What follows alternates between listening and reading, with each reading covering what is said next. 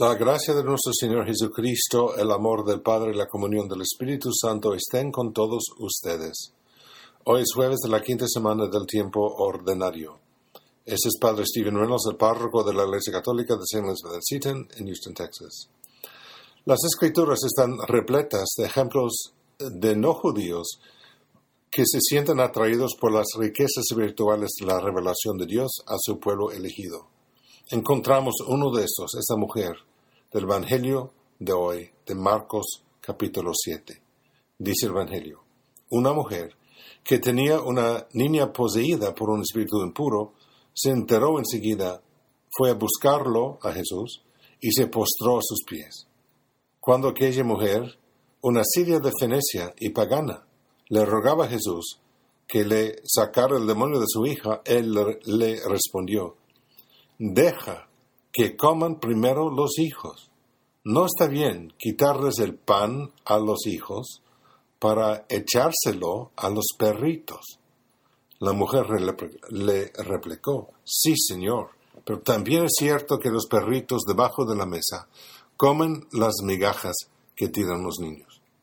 Entonces Jesús le contestó, anda, vete, por eso que has dicho, el demonio ha salido ya de tu hija.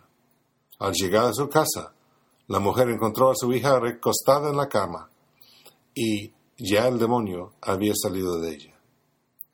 Que los no judíos conocen a Jesús y se acercan a Él es un signo del dinamismo enérgico de la revelación. Por su naturaleza está destinada a ser compartida, difundida y contagiada a los demás. De alguna manera, la mujer del Evangelio ha descubierto a Jesús.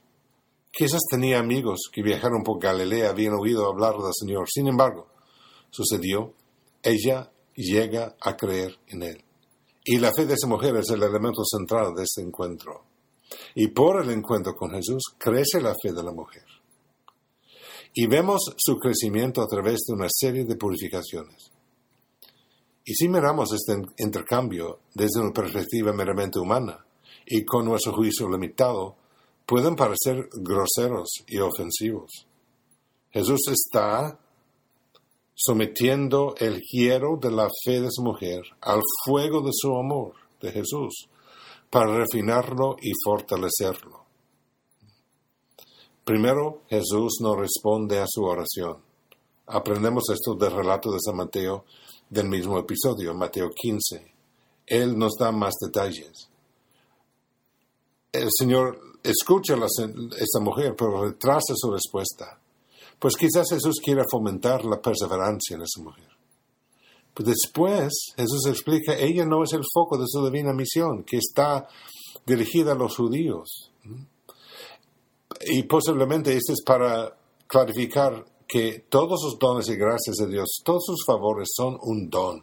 No podemos merecernos. Y finalmente sus palabras parecen como un insulto. Dice a ella, no está bien quitarles el pan a los hijos para echárselo a los perritos.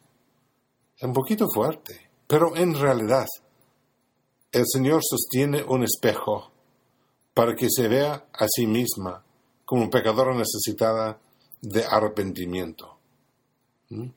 La lleva la humildad. Ella no parece insultada. Ella reconoció que ella es indigna. Sabe que no merece lo que pide. Pero, pero, Dios tiene dignidad suficiente para todos, para ella y para nosotros. Por eso queremos imitar las virtudes de esa mujer evangelio, perseverando en la fe y aceptando las purificaciones de la vida y aceptando sus dones en la cantidad que Él quiere dar. ¿Qué pasa si Dios nos da sobras? Las obras de Dios son más que la abundancia del mundo.